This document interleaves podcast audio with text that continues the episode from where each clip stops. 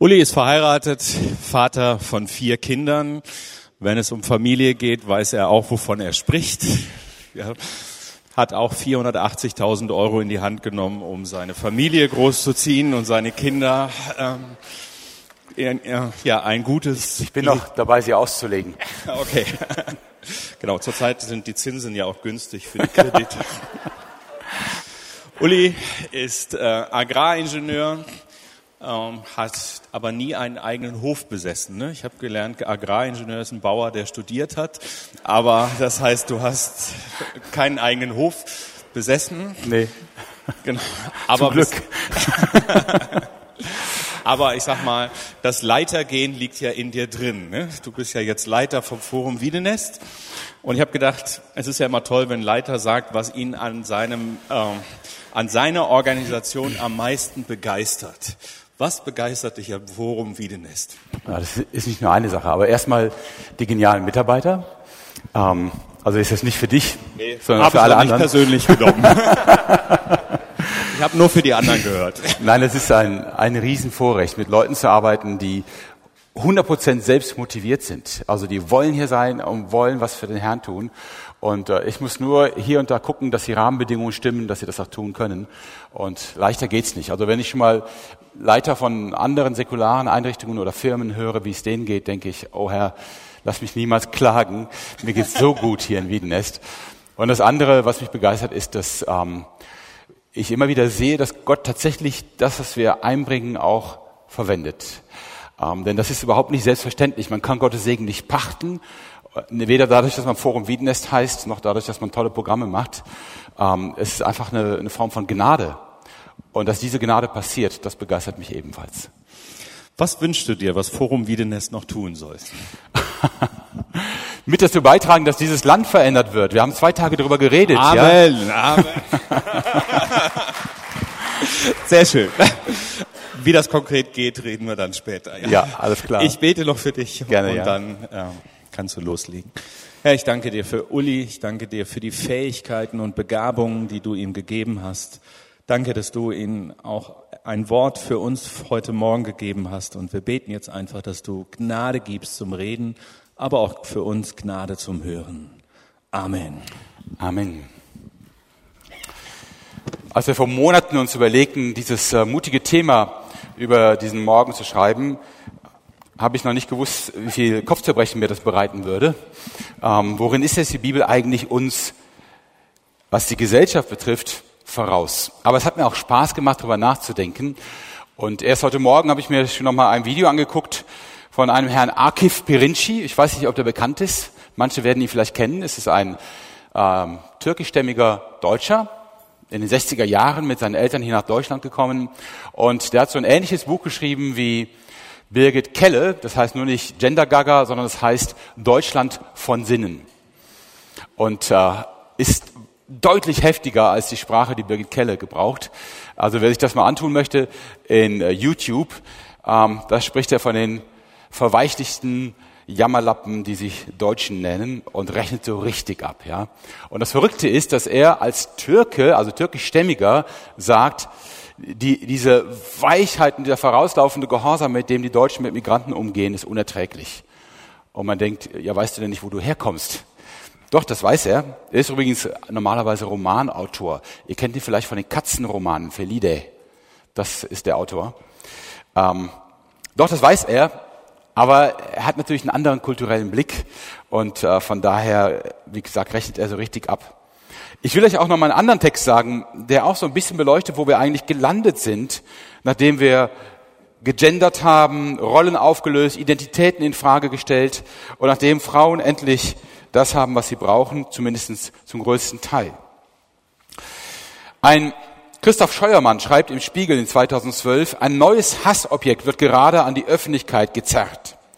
Das Hassobjekt ist der weinerliche Mann. Der weinerliche Mann ist satt von Selbstmitleid, schlurft melancholisch in Röhrenhosen durch die Innenstädte und weigert sich schmollend so zu werden, wie es Frauen neuerdings angeblich schätzen, stark entschlossen, cowboyhaft. Er ist das Gegenteil des Anpackers, ein Anti-Desperado. Zuletzt beschwerte sich die Journalistin Nina Power im Feuilleton der Zeit über die neuen Schmerzensmänner. die Mädchenmusik hören und in der Birne weich geworden sind, seitdem sie ihr Leben unablässig reflektieren. Dabei habe sich der junge Mann auf einer Metaebene verheddert, von der er nicht herunterkomme. Das Ergebnis ist ein Waschlappen, ein moderner Werther. Junger Werther, Goethe. Tragisch ist vor allem, dass er offenbar nicht mehr weiß, wann es Zeit ist, eine Frau zu küssen. Er denkt nur darüber nach. Für viele Frauen sind Männer Ende 20, Anfang 30 zu schüchternen Kuschelwesen mit Strickjacke und Hornbrille mutiert, die allem Weiblichen, das sich ihnen entgegenwirft, aus Verzweiflung die gute Freundschaft anbieten. Also ist natürlich keiner der Anwesenden hier betroffen, ja. Ich lese auch nur vor. Als Resultat hat sich unter jungen Frauen der starke Wunsch nach einem Typen verbreitet, dem sie sich flammend an seine starke Brust werfen können, wie Power schreibt. Daraus spricht eine gewisse Sehnsucht nach dem Macho, die sich seit einiger Zeit immer verzweifelter äußert. Bereits Mitte der Nullerjahre forderte die Autorin Weiss Kiani in ihrer Abrechnung Stirb Susi, den Abgang der männlichen Susi, der Memme. Das überrascht insofern, als der Mann Anfang 30 bislang glaubte, Frauen hielten das brennende Interesse des anderen Geschlechts an ihren Anliegen für eine zivilisatorische Errungenschaft. Auch deshalb ist seit Beginn der 90er jede Generation pubertierender Jungs damit beschäftigt, sich das Vokabular femininer Problemkommunikation anzueignen. Die Sehnsucht nach dem Macho aber kokettiert mit Rollenklischees, die sogar wir Männer für glücklich überwunden hielten. Das Problem liegt darin, dass wir irgendwann im 20. Jahrhundert die Lust verloren haben, möglichst früh und möglichst schnell eine Familie zu gründen. Das ist neu. Denn noch im 19. Jahrhundert sei Männlichkeit wesentlich durch Leidenschaft und den Willen zur Bindung definiert gewesen, sagt die israelische Soziologin Eva Ilus. Der Abstieg des Machers ist daher eng verknüpft mit dem Strukturwandel der Männlichkeit. Okay, soweit mal.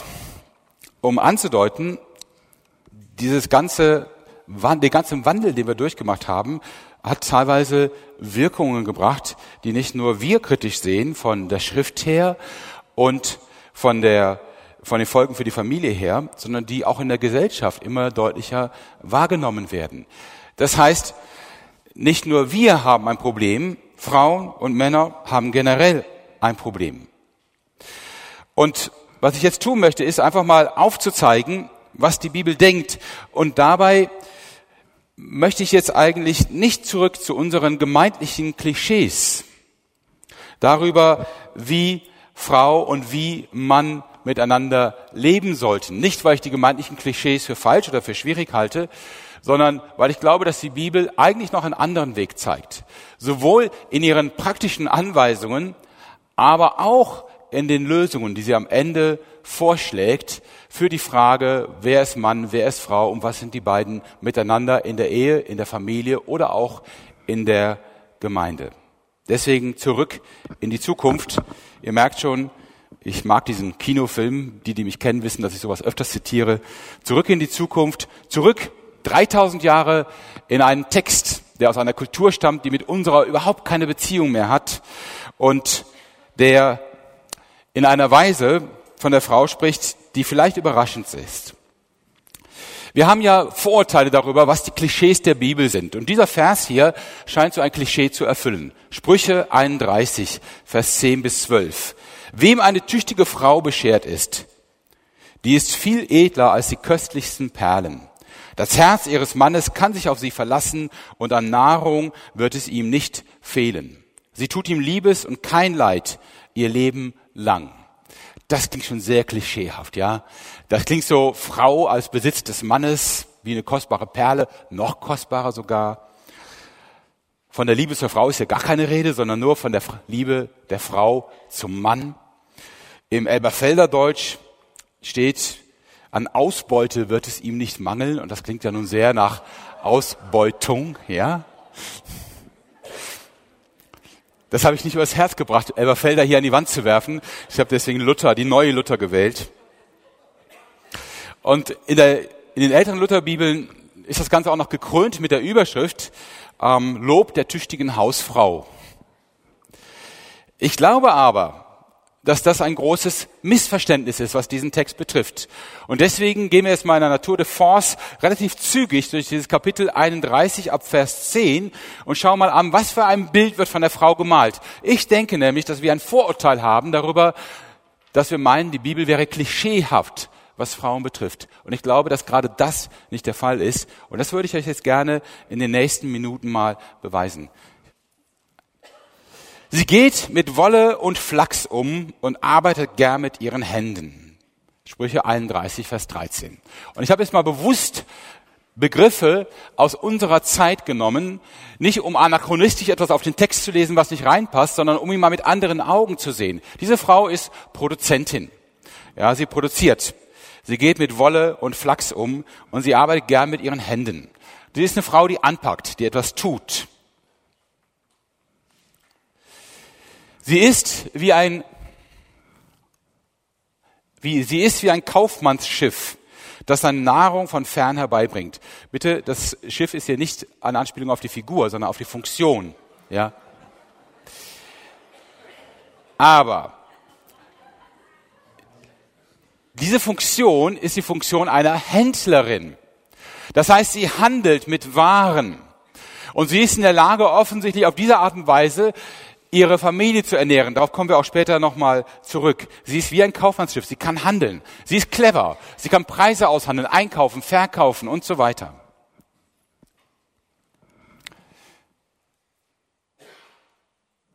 Sie steht vor Tagesbeginn auf und gibt ihrem Haus die Speise und ihren Dienerinnen ihr Essen. Wir erfahren, dass sie Angestellte hat, Dienerinnen, um die sie sich kümmert. Sie ist Chefin. Sie leitet Menschen. Sie ist verantwortlich für Menschen und sie nimmt diese Verantwortung auch wahr.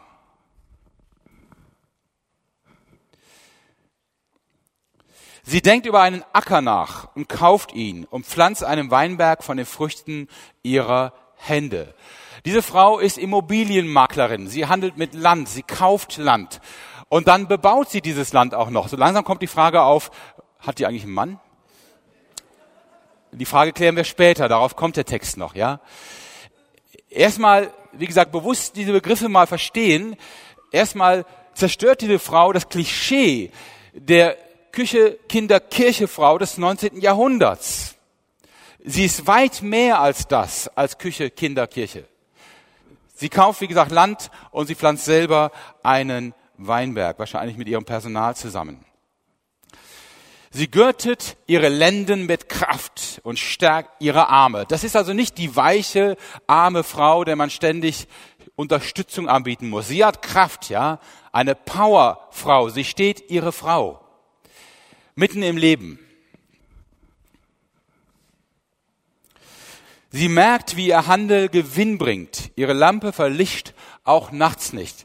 Diese Frau macht Geld. Sie ist gewinnorientiert. Eine Eigenschaft, die wir normalerweise immer Männern zuschreiben. Sie hat diese Eigenschaft. Sie vermehrt den Reichtum ihres Hauses. Sie kümmert sich darum, dass noch mehr Einkommen ins Haus kommt. Sie merkt, es lohnt sich und dann macht sie weiter und investiert mehr.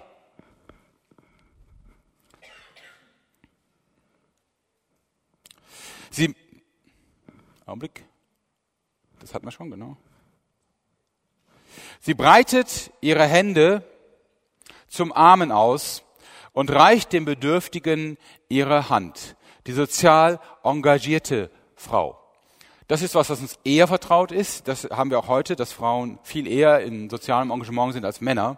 Aber diese Frau ist das eben auch. Das balanciert auch ein bisschen das Bild von vorher. Sie ist gewinnorientiert, aber sie nutzt diesen Gewinn auch, um Menschen zu dienen. Und das nicht nur der eigenen Familie. Sie ist sozial engagiert für untere Schichten und untere Milieus. Sie fürchtet für ihr Haus nicht den Schnee, denn ihr ganzes Haus hat zweifache Kleidung. Sie macht sich selbst Decken, feines Leinen und Purpur ist ihr Kleid.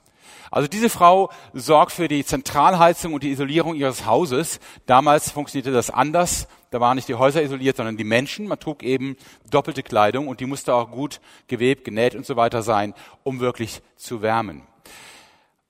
Aber das tut sie. Sie ist die Versorgerin. Sie ist die, die vorausschaut. Sie ist die, die dafür sorgt, dass das Haus vernünftig aufgestellt ist und im Winter die Menschen klarkommen, nicht erkältet sind und vor allen Dingen nicht krank werden oder sterben. Und nochmal, was ist eigentlich mit dem Mann? Ähm, so langsam werden wir Männer unsicher. Also wenn eine Frau das alles kann und das alles tut, was machen wir dann eigentlich?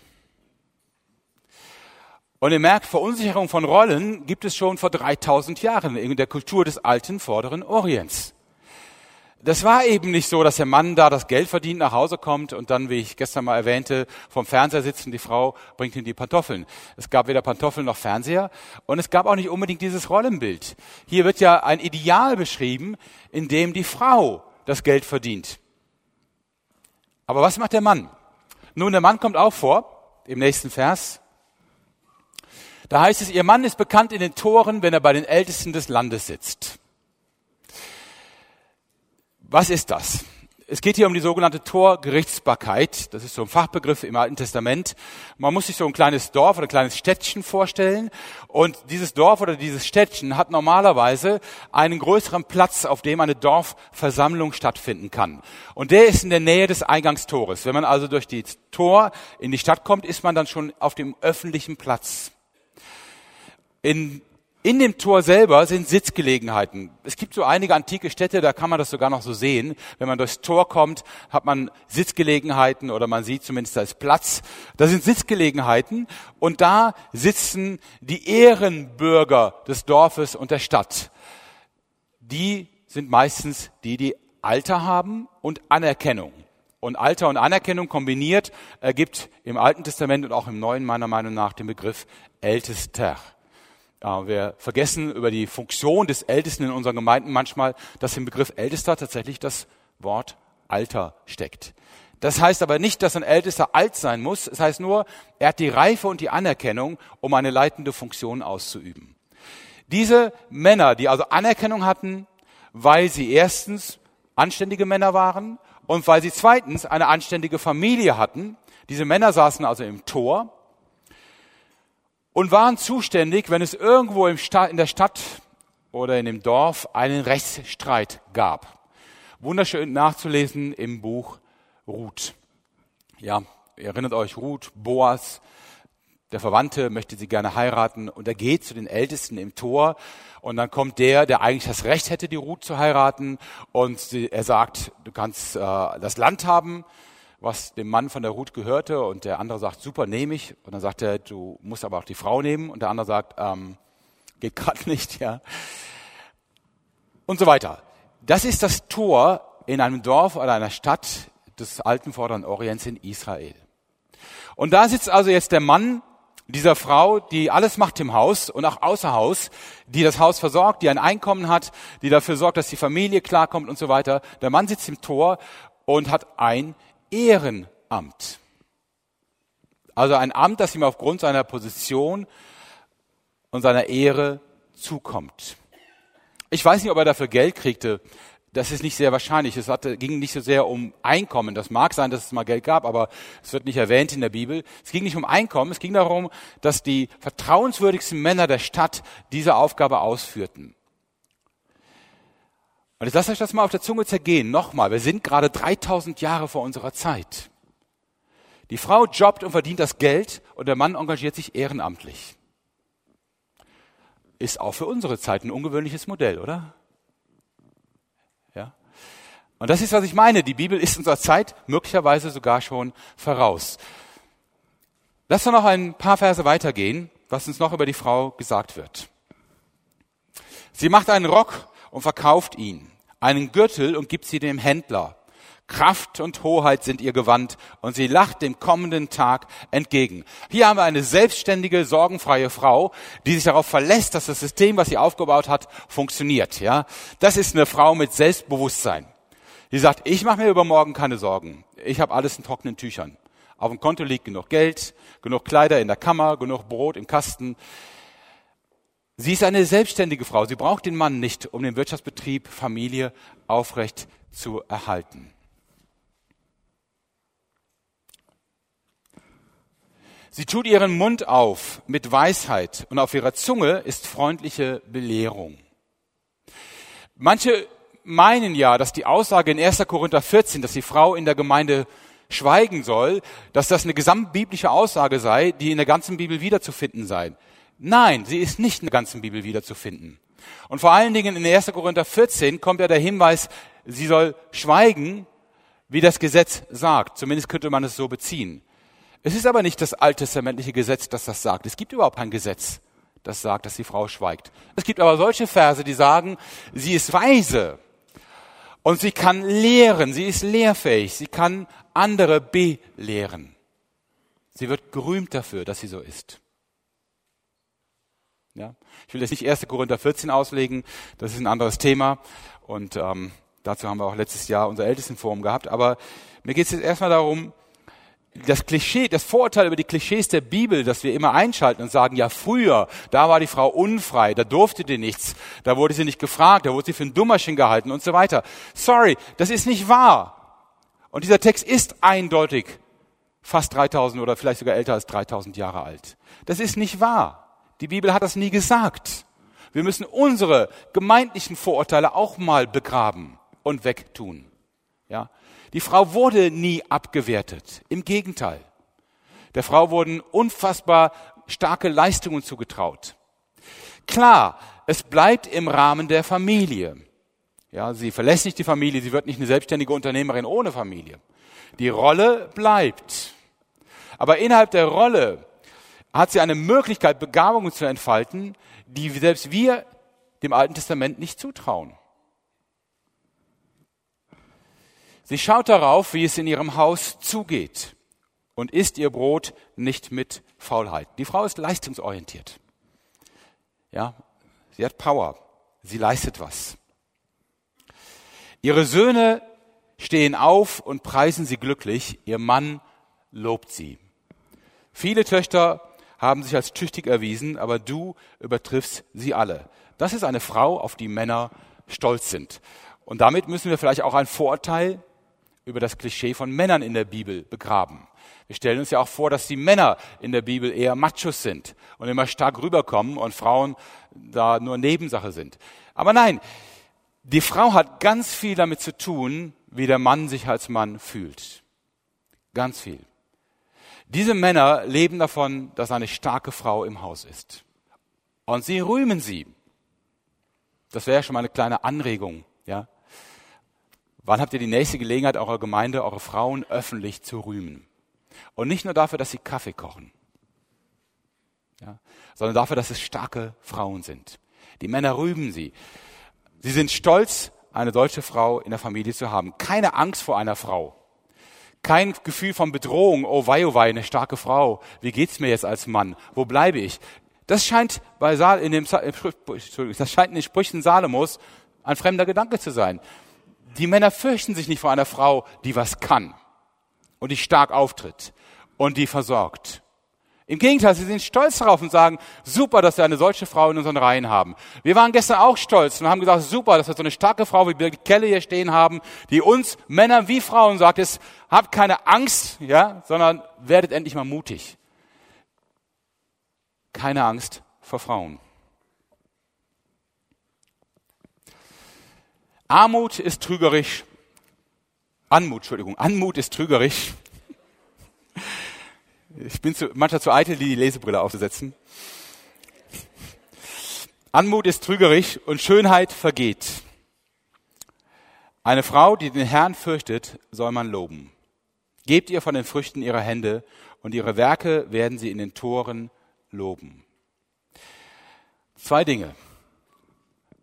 Eine Frau wird nicht nur definiert durch ihr Aussehen. Anmut ist trügerisch und Schönheit vergeht. Und das ist nicht nur eine Frage für die Frauen unter euch, ja, sondern es ist auch eine Frage für die Männer, wie sie Frauen sehen. Und das ist auch ein Problem unserer Gesellschaft, ja. Wir befreien die Frauen wozu? Dass sie überall dargestellt werden und dass es nur darauf ankommt, wie sie aussehen, wie sie sexuell erregend wirken und so weiter. Das ist eine Reduzierung der Frau, die sich rächt, weil ihre Schönheit vergeht. Das ist so. Ja. Die Schönheit der Männer vergeht auch. Das ist genauso. Aber wenn wir darauf bauen, vergehen wir mit dem, was da vergeht. Oder äh, wir führen noch zig OPs aus und äh, kaufen Tausende von Kosmetika, um das rauszuzögern. Es kommt aber, ja. Wir dürfen Frauen darauf nicht reduzieren und Frauen dürfen sich selber nicht darauf reduzieren. Ihr seht an Sprüche 31, eine Frau ist viel mehr und kann viel mehr als nur gut aussehen. Eine Frau, die den Herrn fürchtet, soll man loben. Das ist ein Gebot, ein Befehl. Kein Gebot jetzt aus den fünf Büchern Mose, aber doch aus den Sprüchen. Eine Frau, die den Herrn fürchtet, soll man loben. Liebe Männer. Ja? Lobt die Frauen. Erwischt sie dabei, dass sie was gut machen. Und dann lobt sie. Ja? Gebt ihr von den Früchten ihrer Hände und ihre Werke werden sie in den Toren loben. Ich habe eben erklärt, das Tor ist der öffentliche Platz, ist die Öffentlichkeit. Eine Frau, die Gott fürchtet, bekommt öffentliche Anerkennung. Diese Frau hier hat öffentliche Anerkennung. Unser Ideal aus dem 19. Jahrhundert ist ja, die Frau ist still, hält sich zurück, fällt nicht auf. In der Gemeinde ist es fast so, als gäbe es keine Frauen, außer eben, wenn der Boden schmutzig ist oder der Kaffee nicht da ist oder sonst was. Dann fällt einem ein, stimmt, wir haben ja auch Frauen. Nein, Frauen haben öffentliche Anerkennung, die darf öffentlich ausgesprochen werden in der Gemeinde und wo immer Öffentlichkeit besteht. Thesen. Die Frauenbewegung hat mühsam erkämpft, was in der Bibel schon selbstverständliches Ideal war. Ich hoffe, das wird ein bisschen deutlich. Ah, dass es einen Feminismus geben musste und eine Frauenbewegung zur Befreiung der Frau hat wesentlich mit Entwicklungen des 18. und 19. Jahrhunderts zu tun und relativ wenig, also eigentlich gar nichts mit der Art und Weise, wie die Bibel über Frauen und über Männer spricht. Mann und Frau ist auf diesen Text bezogen, konkurrieren nicht in ihrer Identität, trotz deutlicher Rollenzuweisung. Die Rollen lösen sich hier nicht auf. Der Mann bleibt der, der die Familie nach außen repräsentiert. Deswegen sitzt ja er im Tor und nicht die Frau. Also diese Frage, die stellt der Text natürlich nicht. Ja, müsst ihr nicht bei so einer Leistungsfähigkeit die Frau eigentlich diejenige sein, die bei den Ältesten im Tor sitzt und Gerichtsbarkeit ausübt. Nein, daran wird überhaupt nicht gesägt. Aber es ist auch kein Problem, weder für die Frau noch für den Mann. Die Frau hat das Feld, in dem sie ihre Begabungen entwickelt. Sie hat die Anerkennung dafür. Und sie kann im Prinzip alles machen, was sie will. Außer einem, ihren Mann in den Rücken fallen. Das tut sie eben nicht. Das heißt, die Rollen bleiben gleich, sie werden nicht getauscht und trotzdem kommen die Identitäten nicht zu kurz. Trotzdem ist die Frau kein kleines, unterdrücktes Wesen, das immer gebückt am Mann vorbeigeht, sondern sie ist eine starke Frau, die selbstbewusst ist. Das können wir heute nicht mehr denken in unserer Gesellschaft. Und wir fangen ja auch in den Gemeinden an, die Rollen zu diskutieren und zu sagen, ja, müsste die Frau nicht auch Predigerin sein? Müsste sie nicht auch Ältestin sein? Kann sie nicht auch Pastorin sein? Ich will jetzt gar nicht sagen, ob das richtig oder falsch ist. Das ist mir jetzt an der Stelle egal. Ich will nur sagen, dass wir darüber diskutieren, ist ein Klischee-Denken. Das Denken nämlich, dass nur die Veränderung der Rollen wirkliche Freiheit und Entfaltung der Frau bringt. Und ich sage, die Bibel hat ein anderes Konzept. Sie ist nicht so sehr mit den Rollen beschäftigt. Also mit der Frage, kann man Rollen tauschen, wechseln? Muss man Identitäten auflösen, Mann und Frau, damit Frauen ganz andere Rollen ausfüllen können und so weiter. Das ist nicht die Frage. Die Bibel sagt, es ist möglich, dass eine Frau in der Rollenzuweisung, in der sie lebt, und der Mann in der Rollenzuweisung, in der er lebt, denn die sind ja auch nicht so frei, wie sie immer behaupten, ja, dass beide in einer hervorragenden Weise ihre Gaben einbringen können und öffentliche Anerkennung bekommen dafür. Beide. Okay? Dritte These. Werte wie Kraft, Selbstständigkeit, Gabenentfaltung, Anerkennung, Autorität etc. sind Männern wie Frauen nach Sprüche 31 gleichermaßen zugänglich, aber auf unterschiedlichen Wegen. Nochmal, Werte wie Kraft, Selbstständigkeit, Gabenentfaltung, Anerkennung, Autorität etc. sind Männern wie Frauen gleichermaßen zugänglich, aber auf unterschiedlichen Wegen. Daraus entsteht jetzt eine Frage. Wo ist dann das Problem? Was ist eigentlich das Problem? Und wieso gibt es überhaupt eins, wenn sich das so leicht lösen lässt? Die Bibel beschreibt das kurz und knapp in 1. Mose 3, Vers 16. Nach deinem Mann wird dein Verlangen sein, er aber wird über dich herrschen. 1. Mose 3,16 ist ja der Vers, der gesprochen wird als einer der vielen Verse, die gesprochen werden als Konsequenz aus dem sogenannten Sündenfall. Das ist der Text, nachdem Eva und Adam gesündigt haben. Und das ist der Text, der jetzt in dem Rahmen steht. Es wird Unkraut auf dem Acker wachsen, mit dem der Mann sich plagt. Die Frau wird Schmerzen bei der Geburt haben und nach deinem Mann wird dein Verlangen sein, er aber wird über dich herrschen. Auch das will ich nur kurz anreißen. Wie gesagt, wir haben letztes Jahr eine lange Tagung damit verbracht. Ich will es nur kurz anreißen. Ich glaube einerseits nicht, dass das Zufall ist, sondern es weist die Frau im gewissen Sinne ein bisschen wieder zurück. Pardon. Oh, das ist ja nett. Genau. Es weist die Frau wieder ein bisschen zurück, nachdem sie diejenige war, die sich zuerst auf die Schlange eingelassen hat und dann ihren Mann mit hineinnimmt. Und jetzt wird sie umgedreht wieder in ein Rollenverhältnis zurückgewiesen, das eigentlich so gedacht war. Aber diese Zurückweisung ist nicht mehr die Zurückweisung in ein gesundes Verhältnis. Also sie wird gedemütigt, weil sie sich erhoben hat, über Gott, über ihren Mann. Aber sie wird zurückgewiesen in einer Art und Weise, die nicht mehr schön ist. Hier wird es mit Verlangen beschrieben und das Beherrschen. Ich würde beides nicht jetzt als rein negativ verstehen, aber schon so, dass es eine belastete Beziehung ist. Es steht immerhin in einer Reihe von schmerzhaften Ansagen. Und es ist meiner Meinung nach offensichtlich, dass auch dieses Verhältnis schmerzhaft ist. Und es ist deutlich, dass diese Frage nach der Herrschaft Wer bestimmt hier eigentlich wen? Wer setzt seinen Willen durch? Dass das in Zukunft nach dem Sündenfall das Verhältnis der Geschlechter bestimmen wird. Und deswegen ist Emanzipationsbewegung und das Ganze, was wir beobachten und sehr, sehr kritisch in den letzten anderthalb Tagen betrachtet haben, ist kein Zufall. Es ist genau das, was hier angedeutet ist. Ein fortwährender Kampf der Geschlechter um die Frage, wer setzt sich durch? Wer hat die Autorität? Wer darf bestimmen? Wer kann sich wie entfalten? Wer hat Freiheit und so weiter? Bei diesem Kampf der Geschlechter, das hat Horst in seinem Vortrag aus Afflerbach deutlich gesagt, war die Frau über die längere Zeit, über die viel längere Zeit die Unterlegene, die missbrauchte, die die Gewalt erlitten hat, die die ignoriert wurde. Und das war furchtbar. Das Ganze jetzt umzudrehen und einfach umgekehrt zu machen, scheint aber auch nicht die Lösung zu sein. Weil es produziert eine Form von Männern, auf die Frauen keine Lust mehr haben. Und die Männer haben sowieso keine Lust. Ja. Wie gesagt, die reflektieren übers Küssen, aber die tun es nicht mehr. Um das mal so banal runterzubrechen, wie eben in dem Artikel aus dem Spiegel. Das ist der Ausgangspunkt. Hier liegt das Problem. Die Ordnung, die erfüllt und schön sein könnte, wird grausam. Sie tut weh. Der Acker, der ein Segen sein könnte, der mir Brot gibt, der das Schönste ist, was ich haben kann als Mann, er bringt Disteln und Dornen hervor. Die Geburt, die das schönste Erleben im Leben einer Frau ist, behaupte ich jetzt mal als Mann, aber ich habe den Eindruck, die Geburt wird zur unter Umständen tödlichen Falle für die Frau. Zumindest für einen sehr, sehr, zu einem sehr, sehr schmerzhaften Vorgang. Versteht ihr? Die Dinge, die zum Segen sind, tun plötzlich weh, machen Mühe, machen mich kaputt. Das ist der Acker, auf dem ich mir den Rücken krumm arbeite. Das ist die Geburt, bei der eine Frau ihr Leben riskiert. Und das ist die Beziehung zwischen Mann und Frau, bei der dann nur noch gestritten wird und gekämpft wird um die Frage, wer hat die Herrschaft? Wer bestimmt hier? Ja? Die Dinge des Segens, sie sind immer noch Segen. Wir ernten ja noch vom Acker.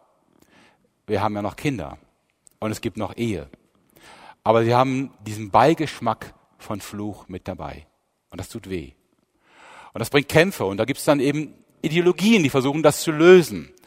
Und Pendelschläge und Reaktionen. Und man versucht irgendwie auf menschliche Art und Weise eine Lösung zu finden, die das Ganze doch wieder befriedet. Ja. Wenn man Männer zu Frauen macht, dann werden sie vielleicht lieb und dann werden sie auch nicht mehr gewalttätig zu Frauen. Nur, wie gesagt, dann sind es keine richtigen Männer mehr und irgendwie schön ist es auch nicht. Und dann sehen sich dann Frauen wieder nach einem Macho. Der Artikel endet übrigens damit, dass er sagt, die Gewinner aus dieser neuen Männerwelt sind die grauhaarigen Machos. Das hat mich, mir sehr geschmeichelt. Zumindest was die grauen Haare betrifft, ja. Denen fallen dann die Frauen zu Füßen, weil ihnen so ein Typ fehlt. Also keine Angst, mir fallen die Frauen nicht zu Füßen und ich will das auch gar nicht. Ähm, Aber das ist ja verrückt. Und das ist nicht der einzige Artikel in die Richtung verrückt, dass es so einen Pendelschlag gibt. Das zeigt aber, dass der Weg, den wir beschritten haben, nicht die Lösung ist. Er funktioniert nicht. Ja. Er schlägt nur in die andere Seite, er, er löst einige Probleme und schafft im gleichen Atemzug völlig neue Probleme. Ich möchte das anhand eines Gleichnisses verdeutlichen. Ähm, das wird euch sicherlich sehr ungewöhnlich vorkommen, dass ich dieses Gleichnis dafür verwende, weil es eigentlich nur von Männern handelt. Aber ich will euch verdeutlichen, was ich meine. Das Gleichnis werde ich nur anreißen, weil ihr es alle quasi auswendig könnt. Und das ist das Gleichnis von den zwei verlorenen Söhnen. Ihr kennt das. Ein Mann hat zwei Söhne und der jüngere Sohn spricht zu dem Vater, gib mir den Teil des Vermögens, dem er zusteht, Lukas 15. Und dann nimmt er das Geld von seinem Vater, er zieht in ein fernes Land, er verprasst das Geld, er landet bei den Schweinen, kommt irgendwann zurück, weil er überleben will und wird vom Vater wieder herzlich aufgenommen. Ja. Und dann gibt's den zweiten Teil der Geschichte, der ältere Sohn bleibt immer bei seinem Vater, ist treu, macht seine Arbeit. Und dann, als der Vater die Party für den jüngeren Sohn feiert, passiert ein Missgeschick, das unfassbar ist. Es vergisst nämlich die ganze Truppe, den älteren Sohn einzuladen. Das ist so mies, ja.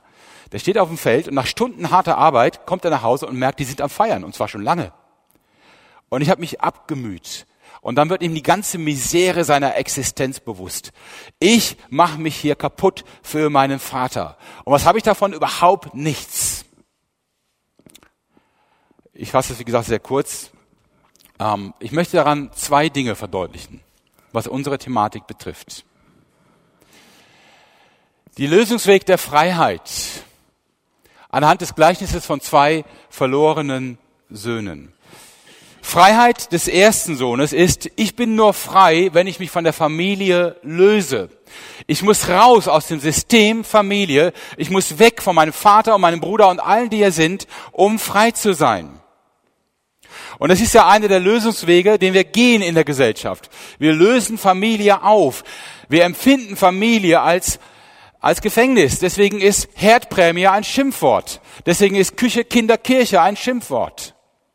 Weil damit wird in Wirklichkeit das Gefängnis der Frau beschrieben. Familie als mein Gefängnis. Und viele Frauen handeln genau wie der verlorene Sohn. Sie lassen sich auszahlen und gehen.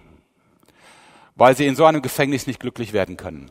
Der verlorene Sohn versteht Freiheit nur dort, wo nicht Familie ist. Und das ist einer der großen Faktoren, der Familie in unserer Gesellschaft auflöst, zusammen mit den Rollen und den Identitäten. Der andere Sohn, der ältere, der versteht Freiheit als Unterwerfung unter die jetzigen Verhältnisse, Verhältnisse, bis man selbst dann dran ist eines Tages. Eines Tages bin ich der Chef. Eines Tages wird sein Vater tot sein und er wird den Hof haben. Es gibt ja keinen anderen Grund für ihn, sich so kaputt zu machen, ohne was davon zu haben. Beides sind Wege der Freiheit und beide Wege führen in die Irre. Sowohl der des jüngeren Sohnes, Freiheit nur ohne Familie, als auch der des älteren Sohnes. Freiheit auf die Zähne beißen, sich unterwerfen und hoffen, dass irgendwann der Vater tot ist und ich meinen Willen habe. Beide Wege funktionieren nicht. Es sind Irrwege in die Freiheit. Beides sind aber die Wege, die wir gehen. Der erste Weg, Lösung von der Familie, eher durch zum Beispiel die Konzepte der Auflösung von Identitäten, von Rollen und Familienstrukturen. Der zweite Weg ist der Weg des patriarchalischen Konzepts des 19. Jahrhunderts. Die Frau unterwirft sich und hofft, dass es irgendwann besser wird. Auch in der islamischen Kultur ist das das Konzept. Frauen unterwerfen sich nicht nur unter den Mann, wenn sie in eine Familie kommen, unterwerfen sie sich auch unter der Schwiegermutter. Klingt jetzt ein bisschen klischeehaft, ist aber so, ähm, weil die Frauen alle in einem Haus leben, in dörflichen Strukturen. Sie unterwerfen sich und warten darauf, dass sie ihren ersten Sohn bekommen. Und mit dem ersten Sohn hebt sich endlich der Status und dann haben sie etwas mehr Freiheit.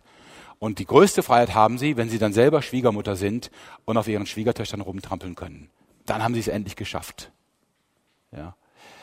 Beide Wege sind zwar Wege der Freiheit, aber Freiheit, die in die Irre führt, die nicht wirklich frei macht. Beide Wege sind weder biblisch, noch sind sie gut. Sie lösen unser Problem nicht. Sie führen zur Entfremdung von der Familie. Wir haben es geschafft, in der Wohlstandskultur unserer westlichen Welt eine Versorgungsdichte zu erreichen, die die Familie völlig unabhängig voneinander macht. Das heißt, wenn meine Frau heute das Haus verlässt, muss sie nicht betteln gehen, sie muss sich nicht prostituieren, sie wird ganz normal weiterleben, ein ganz normales Einkommen haben, sie wird eine Wohnung haben, sie wird Kleidung haben, sie wird sogar ein eigenes Auto haben, was sie jetzt nicht hat. Ja? Es gibt keinen Grund für meine Frau bei mir zu bleiben. Will jetzt nicht zu so viel sagen, um sie nicht auf dumme Gedanken zu bringen, ne? aber das war tausende von Jahren anders. Da konnte eine Frau nicht aus der Familie raus, sie wäre verhungert oder Bettlerin geworden oder Prostituierte, ja. Wir haben die Abhängigkeiten der Familie voneinander gelöst. Wir brauchen einander nicht. Auch meine Kinder brauchen mich nicht. Die können heute sagen, ich will von dir nichts mehr wissen und sie werden nichts von ihrem Lebensstandard einbüßen. Sie werden ganz normal weiterleben wie vorher. Sie brauchen mich nicht. Gut, der Staat wird dann das, was er dafür zahlt, für meine Kinder trotzdem bei mir holen, aber das ist für meine Kinder dann ja egal, ja. Das heißt, unsere Beziehungen sind nicht mehr durch Fürsorge getragen, die ist immer noch da, keine Angst, ich will es nicht so schwarz malen, aber sie ist lange nicht mehr so relevant, wie sie mal war. Und deswegen definiert die Gesellschaft Beziehung nicht mehr über eine Agape, eine Liebe, die Zuwendung zum anderen und Fürsorge für den anderen signalisiert, sondern sie definiert Beziehungen durch Eros, also durch emotionale Bindungen. Und sie scheitert an diesen Eros-Beziehungen, weil Eros hält nicht durch.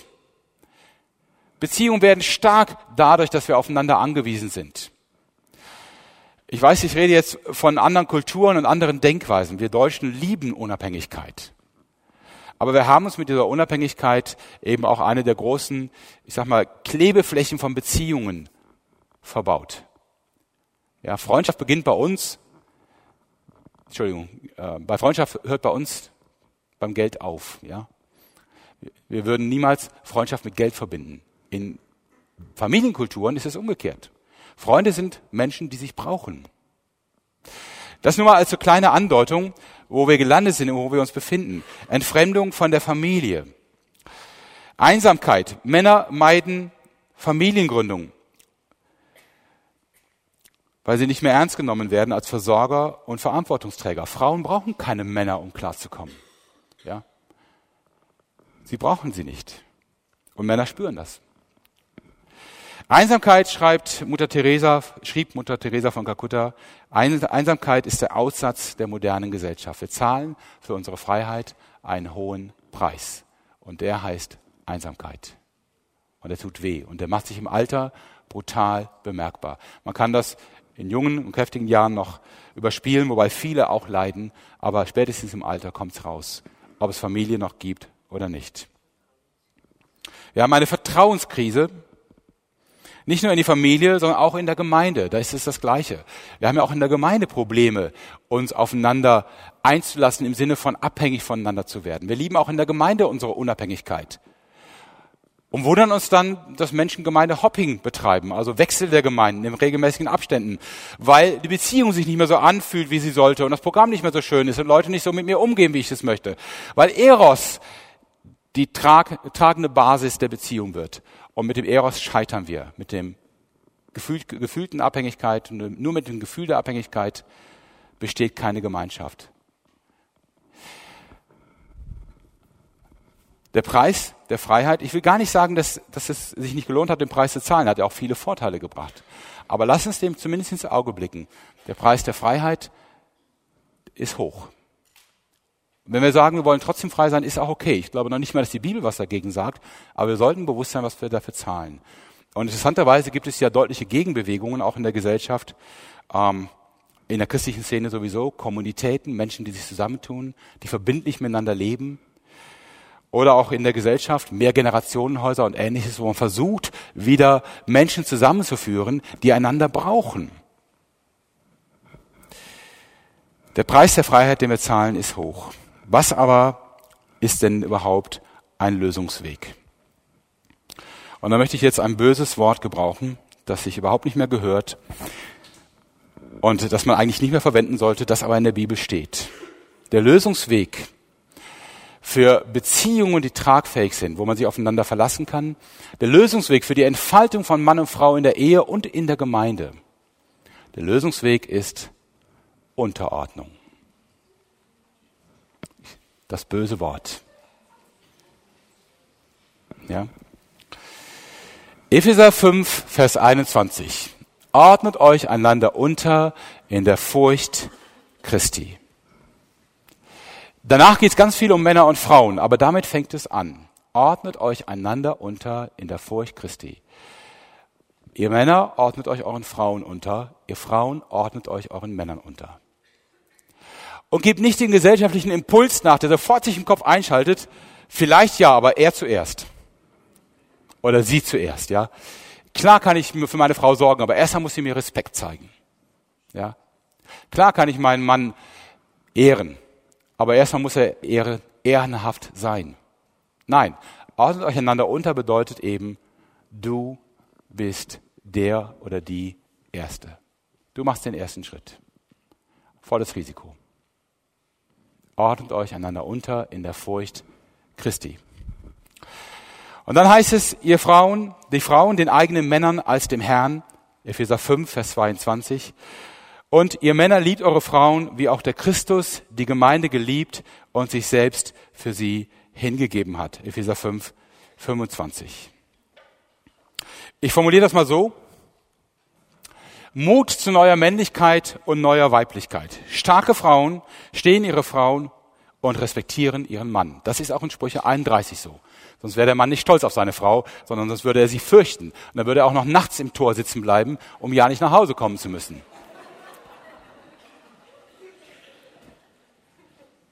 Und mitfühlende Männer übernehmen Verantwortung und lieben ihre Frauen. Denn auch das Bild des Mannes ist kein Klischee in der Bibel. Wir haben oft ein Vorurteil, wie Männer auftreten. Ich habe mal rausgesucht, habe ich das nicht aufgezählt, wie oft Männer in der Bibel weinen. Ihr würdet es nicht fassen. Alle großen Helden, die wir haben, Mose, Jonathan, David, Saul und nicht zuletzt Jesus selber, weinen. Ja, weinen über Dinge, wo sie gescheitert sind, weinen über Verluste in der Familie, ja. weinen über das Elend ihres Volkes und noch viel mehr. Männer in der Bibel weinen. Auch das ist nicht so, wie wir denken. Ja. Der neue Mann, der mitfühlende Mann, übernimmt Verantwortung. Und das ist einer der großen schwierigen Punkte heute. Männer scheuen sich vor Verantwortung und liebt seine Frau. Wie kann das gelingen? Was ist der Schlüssel, dass wir da hinkommen? Und jetzt kommen wir meiner Meinung nach zu dem Kern der Lösung. Nicht unbedingt für unsere Gesellschaft. Was ich jetzt zeige, lässt sich in der Gesellschaft nicht leben. Ihr werdet gleich sehen, warum. Sondern lässt sich nur von Menschen leben, die Christus kennen. Ähm, ich glaube aber, wenn wir von Gesellschaftsveränderung reden, ja, dann ist es gut, wenn wir Briefe an Redaktionen schreiben. Amen dazu. Macht das. Es ist gut, wenn wir unsere Stimme erheben. Es ist gut, wenn wir den Mut haben, Position zu beziehen. Es ist gut, wenn wir klar sind. Und wenn wir uns auch mal die Finger verbrennen und auch mal eine Ohrfeige kriegen, das macht nichts. Das ist eine biblische Verheißung, dass wir das kriegen. Ja? Aber es ist nicht das Einzige. Ich glaube, was noch vorher geschehen muss, ist, dass die Gesellschaft an uns als Gemeinde, am Umgang zwischen Männern und Frauen ein Modell entdeckt, das ihr Mut macht, anders zu denken. Wir sind der Leib Christi. Und das heißt, wir sind das Modell, wie Gemeinschaft miteinander funktioniert. Männer und Frauen. Der Leib Christi besteht nicht nur aus männlichen Gliedern und auch nicht nur aus weiblichen Gliedern. Er ist gemischt. Wir stellen dar, was Entfaltung in Freiheit und Unterordnung bedeutet. Wenn wir das nicht als Modell zeigen können, können wir Statements raushauen, wie wir wollen. Man wird sie uns nicht glauben. Entscheidend ist, was wir leben. Und dann können wir davon reden. Und dann nehmen wir Einfluss. Und dann sollten wir auch Einfluss nehmen. Und dann sollten wir auch Briefe schreiben und bei Facebook Likes drücken oder was immer wir machen, um Einfluss zu nehmen. Und die Antwort ist für mich denkt tripolar statt bipolar. Das ist ja, was Epheser 5 sagt. Epheser 5 spricht ja, oder Paulus spricht ja in Epheser 5 nicht zu uns und sagt, jetzt reißt euch mal zusammen, ihr Frauen, ja. Jetzt haltet mal die Klappe, wenn der Mann da ist, und jetzt ordnet euch mal unter und jetzt schluckt das mal, dass er vergessen hat, euch Blümchen mitzubringen oder was Nettes zu sagen und so weiter, ja. Oder ihr Männer, jetzt gebt euch mal einen Tritt in die Hintern, ihr Männer. Jetzt steht endlich auf vom Sofa, tut die Tüte Chips weg und überlegt mal, ob ihr eurer Frau beim Spülen helfen könnt. Das wäre, hätte ja der Ton sein können von Epheser 5. Ja. Reiß euch zusammen. Mann, du bist ein Mann. Jetzt übernimm endlich Verantwortung, ja. Und jetzt kümmere dich um deine Frau. Oder du bist eine Frau, du musst kein Mann sein. Lass deinem Mann mal Mann sein. Das hätte ja der Ton sein können. Und Paulus wählt einen anderen Ton. Er sagt, ordnet euch einander unter, die Frauen den Männern wie als dem Herrn. Ja. Ordnet euch einander unter, Epheser 5, Vers 22, die Frauen den eigenen Männern als dem Herrn. Das heißt, ihr Frauen, wenn ihr Respekt vor Männern habt, dann habt ihr ihn, weil ihr Respekt vor Christus habt. Weil egal wie euer Mann drauf ist, auch egal wie schlecht er drauf ist, wenn er ihm dient, dient ihr Christus. Wenn ihr ihn respektiert, respektiert ihr Christus. Paulus bindet das an die Christusbeziehung. Und dann beim Mann genauso. Epheser 5, Vers 25. Ihr Männer liebt eure Frauen, wie auch der Christus die Gemeinde geliebt und sich selbst für sie hingegeben hat. Ihr Männer, wenn ihr eure Frauen liebt, dann seid ihr Nachfolger Christi. Liebt sie so, wie ihr denkt, dass Christus die Gemeinde liebt mit aller Leidenschaft, mit Hingabe. Paulus sagt dann, mit der Bereitschaft zu sterben. Genau das und nicht weniger hat Christus für die Gemeinde getan. Mit der Bereitschaft zu sterben für deine Frau. Ja, vielleicht einen kleinen Tod, wenn du von der Arbeit nach Hause kommst und deine Frau hat gerade nicht die Zeit zu sagen, du bist ein toller Mann, sondern nur die Zeit zu sagen, kannst du mal den Müll runterbringen? Auch dann stirbst du. Ja. Tu es mit Gelassenheit. Seit Christus ist Sterben Gewinn. Ja. Tu es mit Gelassenheit. Ja. Es ist dein Weg. So ist es gemeint. Tu es für Jesus Christus. Ich habe manchmal so in unserer Kleinkinderphase, wo wir beide gestresst bis zum Anschlag waren, ja, wo ich beruflich belastet war bis zum geht nicht mehr und natürlich meine Frau viel weniger von mir hatte, als sie eigentlich hätte haben sollen, wo wir uns beide annerven. Ich habe manchmal gestanden und gesagt, Herr, ich würde jetzt was anderes sagen und tun hier. Aber Christus, wenn du da bist, ja, dann lass mich jetzt bitte so sein, wie du bist. Bitte. Ja, und dann lass mich ohne was zu sagen das Kind nehmen, die Kacke wegwischen, die Windeln wechseln, den Boden aufräumen und es ist gut, ja. Denkt tripolar, also nicht auf der horizontalen Ebene, komm weg aus diesem Konflikt Mann, Frau. Wer setzt sich jetzt durch? Wer hat welche Rolle? Wer hat welche Bedeutung? Komm weg, sondern fragt, was hat Christus in unserem Leben? Was hat er in unserer Gemeinde für eine Bedeutung? Wenn wir Männer in der Gemeinde die Frauen in der Gemeinde lieben sollen, wie Christus die Gemeinde liebt, was bedeutet das am nächsten Sonntag? Vielleicht, dass alle Männer vorne stehen mit einer Rose in der Hand und sagen, wir möchten heute sagen, wir sind Gott dankbar für die Frauen in der Gemeinde. Und wir möchten das mit der Rose ausdrücken. Ist nur ein Vorschlag, ihr könnt es ganz anders machen. Ihr habt viel bessere und kreativere Ideen. Ja? Was heißt das, die Frauen zu lieben, wie Christus die Gemeinde liebt? Das sollten auch die Männer der Gemeinde als Ganzes überlegen. Und wenn ihr euch nicht sicher seid, ob ihr das nicht schon längst macht, ist ganz leicht, das zu überprüfen. Fragt einfach mal die Frauen, wie geliebt sie sich fühlen, ja, und was sie brauchen. Und wie sie möchten oder wie sie denken, wie nah ihr Männer in der Gemeinde am Vorbild Christi seid. Und habt keine Angst vor einer ehrlichen Antwort. Es kann nur besser werden. Ja. Es kann sein, dass ihr mit einer ehrlichen Antwort ein Stück sterbt. Schon wieder. Und Sterben ist Gewinn. Wenn das Weizenkorn nicht in die Erde fällt und stirbt, bringt es keine Frucht. Ja? Nur mutig. Mutig rein ins Sterben. Es kann nur gut werden. Tripolar denken, Christus mit hineinnehmen. Wir kommen aus der Falle der Diskussion um Rollen, um Identitäten, um Rechte, um Freiheiten, um Funktionen. Wir kommen da nicht raus, wenn wir versuchen, das Ganze über Regeln und Kasuistik zu lösen.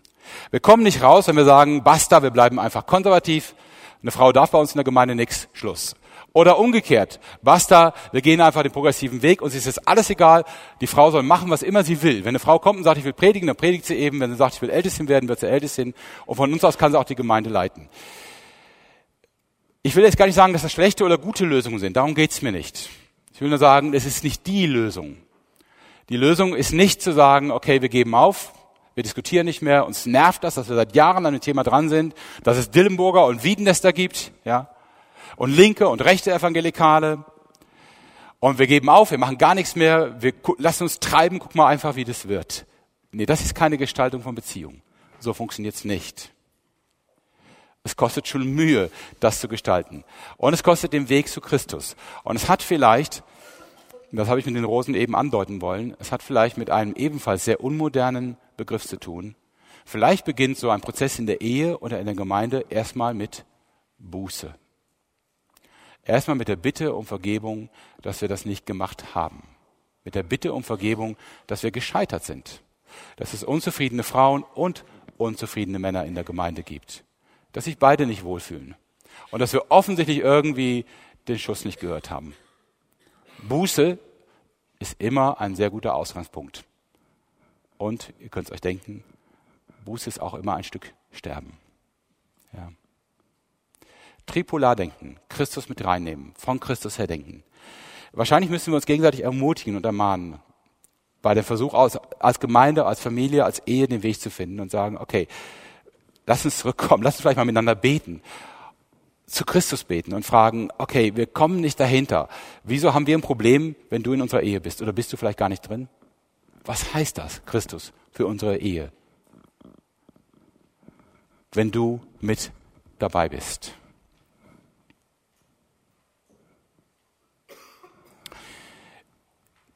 Ich möchte abschließen mit drei Schlüssen, mit einem Fazit.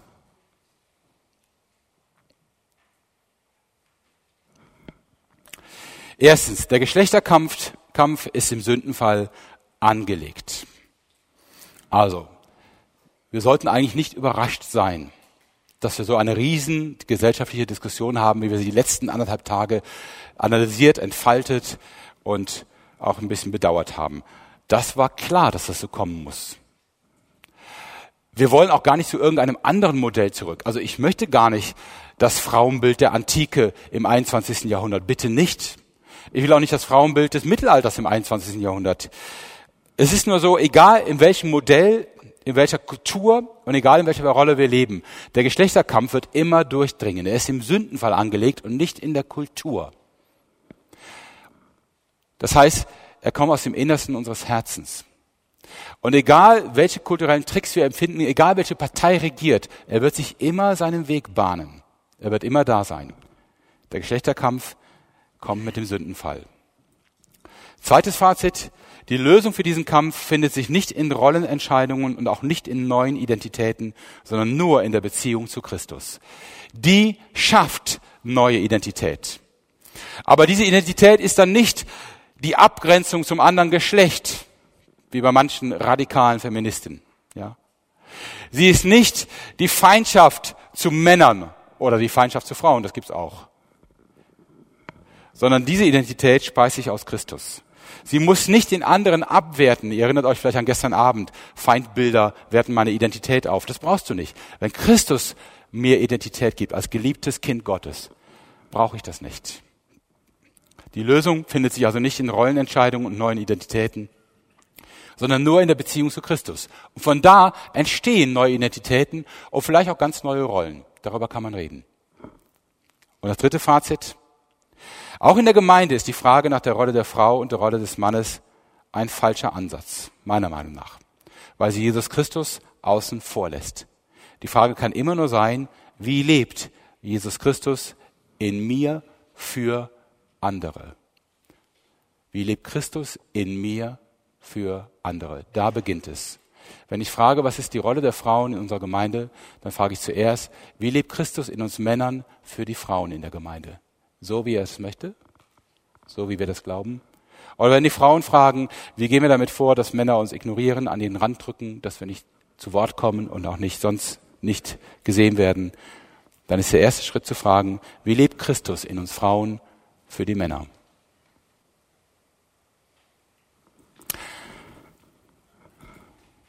Ich glaube, das reicht. Gottes Segen euch mit diesem Wort. Ich hoffe, es hilft euch weiter. Amen.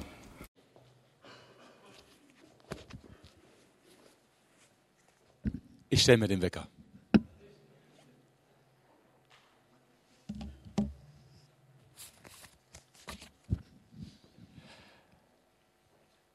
Ein paar Fragen sind ähnlich. Ich versuche mal durchzugehen und ähm, hoffentlich bleibe ich in der Zeit.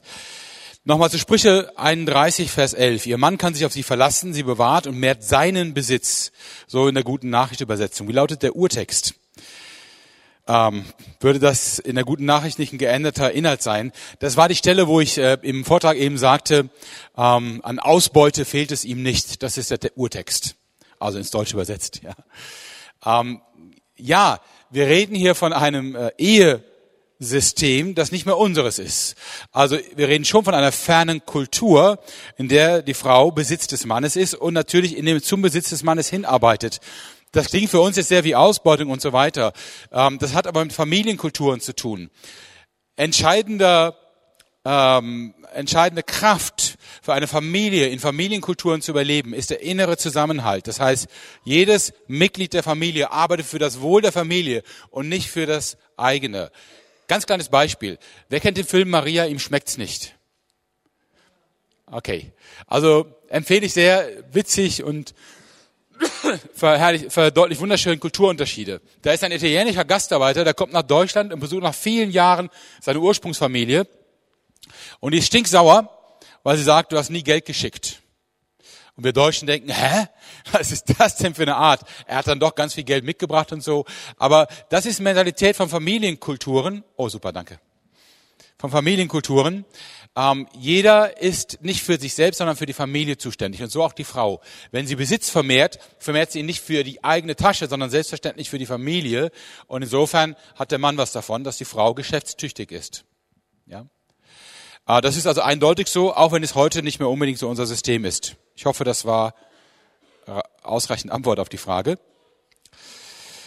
Dann nochmal Sprüche 31. Ist das nicht auch doch wieder der Ausspruch, Anspruch an die Superfrau? Wer schafft denn sowas? Keiner? Ja. Das ist schon ein Ideal. Hier wird ja keine real existierende Frau beschrieben, sondern eine Idealsituation. Ich habe das auch nicht gemacht, um zu sagen, so solltet ihr aber jetzt alle sein und so sollte das funktionieren. Also nicht nur Haushalt machen, Kinder aufziehen, auf den Mann warten, der nicht nach Hause kommt, sondern auch noch Geld erwirtschaften, Land kaufen, Auto pflegen, Ölwechsel machen und so weiter. Ähm, das ist nicht gemeint und das ist auch hier nicht gemeint. Ähm, Sprüche 31 zeigt für mich ein, ein Ideal, auf das wir hinarbeiten können. Und dieses Ideal heißt, ähm, die Frau findet einen Rahmen für ihre Gaben, die sie einsetzen kann, investieren kann. Sie hat Freude daran, sie zum Wohl der Familie einzusetzen, so wie das, was der Mann tut, letztlich auch mit dem Wohl der Familie zu tun hat, nämlich nach außen repräsentieren und äh, die Familie schützen. Aber das ist nur eine Idee, wie man Ehe denken kann wenn ihr das natürlich zu eurem Maßstab macht, dann vergesst ihr Folgendes. Erstens, diese Frau hat ziemlich viel extrem, ziemlich extrem viele Begabungen auf einen Schlag bekommen. Das ist selten, dass so viel zusammenkommt an Geschäftstüchtigkeit, Lehrfähigkeit, Leitungsfähigkeit und so weiter. Ja, das fängt schon mit Lehr- und Leitungsfähigkeit an. Ein Spruch sagt ähm, oder eine Weisheit sagt, dass Lehrer selten Leiter sind. Ähm, also das ist eigentlich nicht normal. Es geht hier nicht darum, dass wir so werden müssen, dann würden wir Dinge tun, die wir, die wir möglicherweise gar nicht als Gabe von Gott empfangen haben. Das ist überhaupt nicht die Frage hier. Aber es geht darum, dass der Mann Freude daran hat, dass die Frau ihre Gaben lebt. Und die können sehr unterschiedlich sein. Ja. Ähm, Anke, sorry, wenn ich da ein Beispiel aus unserer Ehe nenne. Genau, sie zuckt mir die Schulter an, sie lebt damit. ich bin zum Beispiel sehr stolz auf meine Frau, weil sie eine hervorragende Gabe der Netzwerkfähigkeit hat. Das heißt, ähm, wenn ich im, Dorf, das habe ich schon mal erlebt, da kommt ein Kind und sagt, wer bist du denn? In meinem Dorf, wo ich lebe. Und ich sage, Uli Neuenhausen steht eine Frau dabei und sagt dem Kind als Hilfe, du, das ist der Mann von der Anke. Ja. Also meine Identität bei uns im Dorf ist über meine Frau Ja, weil sie kennt fast jeden dort. Sie macht auch Mutter-Kind-Turnen, sie macht Betreuungsarbeit an der Schule, sie besucht Leute. Ähm, manchmal komme ich nach Hause und sie sagt, du, ich kann keinen Kaffee mehr sehen. Ja, ich habe den ganzen Tag mit Kaffee trinken verbracht, aber nicht zu Hause, sondern sie ist unterwegs, besucht Frauen, kennt ganz viele Frauen mit Migrationshintergrund, weiß, wie man sich kulturell verhält. Ich finde das stark. Und ich würde jetzt nicht von Sprüche 31 her sagen, kannst du nicht mal eine Firma aufmachen? Oder Land kaufen, ja. Ähm, es geht darum, nicht, dass du was bist, was irgendwo in dem Ideal beschrieben ist, sondern dass deine guten Gaben zur Ehre Gottes leben können. Und dafür muss der Mann einen Rahmen und einen freiheitlichen Rahmen schaffen, dass die Frau das leben kann. Und wenn der Mann darauf stolz ist, Halleluja, das ist das Richtige, ja. Erwische deine Frau dabei, dass sie etwas gut macht. Das ist eigentlich ein Spruch für Chefs in Bezug auf Mitarbeiter. Erwische deine Mitarbeiter dabei, dass sie etwas gut machen. Man denkt ja immer, Chefs müssen ständig rumlaufen und gucken, wo was falsch läuft, ja. Ah, das ist aber eine schlechte Leitung. Eine gute Leitung erwischt Menschen dabei, wie sie was gut und richtig machen. Schaffe einen Rahmen und dieser Rahmen hat ganz viel mit der Anerkennung für deine Frau zu tun. Ah, meine Frau hat auch die Gabe der Gastfreundschaft. Wir schleusen Leute in Mengen durch. Das ist hier nicht zu fassen. Wir könnten einen Hotelbetrieb aufmachen. Und ich habe gesagt, falls wir den Job hier bei Wiedenest verlieren, machen wir auf jeden Fall eine Gaststätte auf. Ja, denn gut kochen kann sie auch noch. Ähm, Darum geht's und nicht darum, jetzt an einem Ideal entlang zu gehen und zu sagen, aber das hier, das hast du noch nicht gemacht. Also den VW-Bus, den muss ich selber verkaufen. Meine Kinder sind mir heute noch sauer, dass ich nicht den richtigen Preis dafür genommen habe. Hättest du ja auch gut machen können. Ne? Die Frau kann ja handeln. Ähm, so nicht. Das ist nicht gemeint. Okay? Eine Frau braucht eine Anerkennung, die ihr zeigt, der Mann schätzt sie wert. Kostbarer als eine Perle. So fängt Sprüche 31 an. Wertvoll sein ist für eine Frau das wichtigste Ziel im Leben. Ein Mann braucht eine Anerkennung, die ihm vermittelt, dass er wichtig ist, Bedeutung hat. Vielleicht hilft das ein bisschen, diese beiden Begriffe Wert und Wichtigkeit. Wie kann die Frau von heute die Verse aus Sprüche 31 umsetzen? Was ist die Rolle des Mannes? Das ist natürlich eine große Frage und ich kann jetzt nur ein paar Beispiele sagen, die mir einfallen. Ähm, ich habe es jetzt quasi schon genannt mit dem, was ich äh, in Bezug auf meine Frau gesagt habe. Ähm, ich glaube, wenn, wenn du als Frau das Gefühl hast, da wäre viel mehr, wenn mein Mann mich ließe, oder du als Mann das Gefühl hast, meine Frau führt so ein Schattendasein, weiß nicht, ob du dafür ein Empfinden hast. Vielleicht ist ja gerade das Fehlen des Empfindens der Grund, dass deine Frau das so führt. Aber wie auch immer, ähm, es fängt wahrscheinlich erstmal an, dass man miteinander redet und sich ganz offen fragt, wie wollen wir denn miteinander leben? Also wir stellen uns diese Frage als Ehepaar sowieso alle paar Jahre mal. Wir stellen uns immer wieder mal die Frage, haben wir eine Berufung nach Pakistan? Das haben wir vor anderthalb Jahren mit Nein beantwortet, weil wir da waren und das gemerkt haben, das ist nicht dran. Wir fragen uns äh, bei meiner Frau, äh, reicht das so, wie sie das lebt? Ist das in Ordnung für die nächsten 20 Jahre? Ähm, soll man doch nochmal versuchen, dass sie eine Ausbildung macht? Ähm, jetzt sind die Kinder dabei, aus dem Haus zu gehen. Die Frage ist, wie geht's dann bei uns weiter? Und so weiter es gibt jetzt keine Fertiglösung, es gibt nur die Einladung zum Gespräch. Und dabei sage ich nochmal, was ich eben gesagt habe. Wenn ich als Mann mit meiner Frau so umgehen möchte wie Christus mit mir und meiner Gemeinde, ähm, dann werde ich auch so ein Gespräch führen. Und wenn meine Frau Christus so dienen, mir als Mann so dienen möchte, wie sie Christus dient, dann wird sie auch mit so einer Haltung ins Gespräch kommen. Nicht, ich setze jetzt hier mein Ding durch. Nicht, ich kriege meinen Mann rum. Das ist übrigens auch gar nicht so schwer, Männer rumzukriegen. Ähm, nicht, ich verwirkliche meine Sachen, auch wenn ich manipulieren muss oder was immer einem da einfällt, sondern ich möchte, dass in dem, was wir miteinander leben, irgendwie Christus sichtbar wird. Und sichtbar wird, dass wir von ihm her denken und von ihm her gestalten. Wie gesagt, es gibt da keine fertigen Rezepte, außer geht ins Gespräch, betet miteinander, überlegt. Und du, Mann, wenn deine Frau sagt, boah, ich sehe einen Weg, wie ich Gott dienen kann und wie ich als Christin in der Nachfolge sein kann. Und das ist, was weiß ich, ich will noch mal studieren oder äh, ich möchte diese Arbeit anfangen oder so. Ähm, freu dich darüber, sei stolz darauf, dass deine Frau Christus dienen will. Betrachte sie als eine kostbare Perle und mache ihr ganz viel Mut. Ja. Und umgekehrt genauso. Männer so im, na, in meinem Alter ist es so, so gut wie vorbei, aber vor, mein Alter minus ein paar Jahre haben ja auch ihre Fragen daran, wie gestalte ich den Rest meines Lebens? Was ist eigentlich meine Rolle, meine Bedeutung?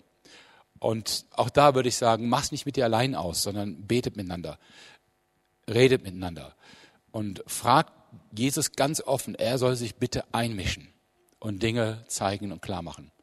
Und vielleicht gibt's dann sogar eine gemeinsame neue Berufung für euch beide zusammen. Ja, vielleicht gibt es mal einen ganz neuen Weg. Ich kenne Männer wie Jan Feldhausen zum Beispiel, der ist mit kurz nach 50 einfach komplett aus seinem Managementberuf ausgestiegen, um Gemeindeberatung zu machen, was ganz Neues. Okay, das nur, wie ich das handeln würde mit der Frage der Umsetzung in heute. Nochmal Sprüche 31. Ich brauche einige praktische Tipps für das gelingende geistliche Miteinander von Familie, Ehepaaren, Singles, alt und jung in der Gemeinde. Auch hier, es beginnt damit, also lass mich das ruhig nochmal sagen, weil mir das ganz wichtig ist, es beginnt damit, wenn ich weiß, es gelingt nicht, es beginnt mit Buße. Es beginnt damit, dass wir als Gemeinde offen sagen, es läuft nicht so, wie wir möchten. Nicht jeder ist glücklich in seiner Rolle, als Mann, als Frau. Wir haben wahrscheinlich ein paar dumme Entscheidungen getroffen. Vielleicht haben wir auch ein paar dumme Ideen über Männer und Frauen in der Gemeinde. Ähm, Buße tun und sagen, okay, ich weiß nicht, wie es laufen soll, aber es tut mir leid, wenn es Menschen in der Gemeinde gibt, die das Gefühl haben, dass sie als Mann oder als Frau hier nicht wirklich leben konnten. Oder als Alter oder als Junger. Oder als emotionaler oder als sachlicher. Was immer es für Unterschiede gibt. Oder als Single oder als Ehepaar. Es beginnt mit Buße und der ehrlichen Frage an Jesus wieder als Gemeinde, genau wie das Ehepaar. Ah, Jesus, mächtig ein. Und da muss man auch da miteinander reden und überlegen und nachdenken und fragen, was könnten Wege sein. Dazu sind Gesten sehr, sehr hilfreich. Deswegen, das mit der Rose habe ich schon ein bisschen ernst gemeint. Es muss nicht genau das sein. Den Gag kennen ja jetzt die Frauen, damit überrascht er sie nicht mehr. Aber vielleicht kann es noch was Schöneres sein, ja. Aber ähm, ich habe schon das Gefühl, in unseren Gemeinden, von unserer ähm, Ticken her, tendieren eher wir Männer dazu, dass wir unsere Aufgabe gegenüber den Frauen nicht immer so richtig erfüllen. Da können wir ruhig nachlegen und aufholen und mal was Besonderes machen. Ja. Ähm, ich kann es euch nicht vorschreiben. Äh, lasst euch inspirieren von, vom Heiligen Geist selber. Werde kreativ.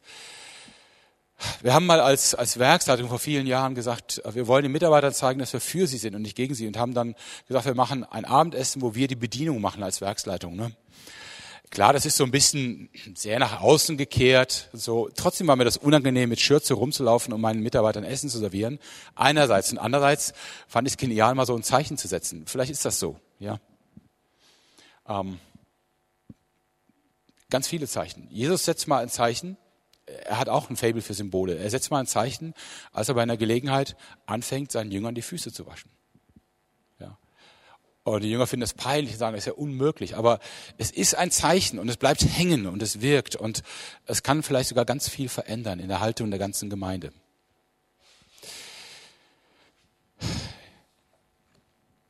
Bitte nochmal 1. Mose 3,16 ausführlicher erklären, als Beleg für den Geschlechterkampf. Wie kann der Vers missverstanden werden? Naja, wie kann er missverstanden werden als Verheißung? Nach, deiner, mein, nach deinem Mann wird ein Verlangen sein, er aber wird dich herrschen. Klar, ich bin der Mann, ne? ich hab's gut, ich kann schön über den Vers sprechen und sagen, tja, Frau, hättest du damals nicht oder deine Vorfahrin das mit dem Obst? Okay. Ähm, Nochmal, es gibt drei Segensquellen. Das ist der Acker, also jetzt symbolisch für alles, was Segen ist. Also die Versorgung Gottes, das ist der Kindersegen und das ist die Beziehung zwischen Mann und Frau. Und alle drei Segensquellen bekommen einen bitteren Beigeschmack. Der Acker bekommt Disteln, das Kindergebären bekommt Schmerzen und die Beziehung bekommt ein Leiden daran, dass es einen Kampf um die Frage gibt, wer dominiert. Ähm, der Missbrauch ist ganz klar. Wenn der Mann kann, dominiert er. Wenn die Kultur ihm das gibt, und in vielen Kulturen ist das so äh, gewesen zumindest und ist es teilweise auch heute noch so, wenn die Kultur ihm das gibt, dann pusht der Mann und setzt sich durch. Ja, Er tut es aber nicht im Wohlergehen für die Frau, nicht in der Fürsorge für die Frau, sondern egoistisch. Ich habe das, glaube ich, schon mal öfters gesagt, meine Schüler wissen das wahrscheinlich, aber äh, eine kleine Ansage an euch Männer. Meine Erfahrung ist, dass Männer, die heiraten, in der Mehrzahl denken, dass Ehe bedeutet, dass man jetzt eine Frau hat, die kostenlos im Bett zur Verfügung steht und auch noch den Haushalt macht, während man selber normal weiterlebt wie auch vorher. Ich habe also einige Männer so erlebt, es waren Junggesellen in der Ehe. Die waren abends immer weg, ja. Äh, die pflegten ihre Hobbys, die trafen sich mit ihren Freunden. Ähm, an der Stelle täuschen wir uns natürlich, ja, und missbrauchen unser Mandat, Verantwortung zu übernehmen. Positiv gefüllt verstehe ich das, was Genesis 3,16 andeutet, also dieses äh, Verhältnis zwischen Mann und Frau, was auf der Unterordnung der Frau beruht und auf der Autorität des Mannes. Positiv gefüllt verstehe ich es so, und da haben wir es auch mal als Werksleitung besprochen, der Mann ist bereit, Verantwortung zu übernehmen. Der Mann übernimmt Verantwortung. Ja. Er stellt sich vor die Frau, wenn von außen Bedrohung da ist und nicht nur physische Bedrohung. Er stellt sich davor. Er sagt nicht, wenn die Finanzen nicht stimmen, hat die Frau verbockt. Ja. Er sorgt dafür, dass die Außendarstellung funktioniert, dass die Familie geschützt ist und sicher ist, dass das Aufwachsen der Kinder gesichert ist, dass die Versorgung der Eltern gesichert ist und so weiter. Der Mann übernimmt Verantwortung. Und er schiebt das nicht auf seine Frau ab. Äh, das war ja Teil der Folge des Sündenfalls. Adam antwortete auf die Frage, was hast du getan? Die Frau, die du mir gegeben hast. Ja. Das ist für mich Leiten des Mannes. Diese Antwort ist no go. Niemals. Egal, wie du deine Frau empfindest. Niemals gibst du ihr die Schuld. Du übernimmst Verantwortung. Ja? Das ist für mich der Teil des Mannes. Der hat also nichts mit Dominieren im Sinne von ich bestimme alles und du nichts zu tun oder so ähnlich, sondern er hat da was mit zu tun. Ich trage die Verantwortung. Ich stehe für die Familie ein. Ja? Und auf der Seite der Frau braucht es eine Frau, die sagt, ich respektiere das. Ich gebe dir den Respekt. Ja, ich respektiere dich als Mann. Ich respektiere, dass du führst. Ich weiß, das ist ein sehr klassisches Bild. Es ist aber genau das, was das Neue Testament so entfaltet. Führen heißt nicht, dass der Mann alles entscheidet. Heißt auch nicht wie in diesem Witz, äh, wo der Mann sagt, ich entscheide die großen Dinge, meine Frau die kleinen. Als er gefragt wird, was sind denn große Dinge, sagt er, gab's noch nicht.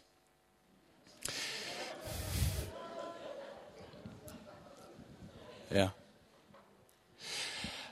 Führen heißt gezielte Fürsorge. Führen heißt die Frau und die Familie zu lieben, wie Christus die Gemeinde liebt. Und alles dafür zu tun. Ja. Habt ihr das Gefühl, dass Christus in Gemeinde gängelt? Ja. Oder dass er sich ständig einmischt und sagt, äh, nee, das will ich aber so nicht und der Kaffeeautomat soll aber nicht da stehen und die Teppichfarbe ist blöd und die will ich nicht oder was immer.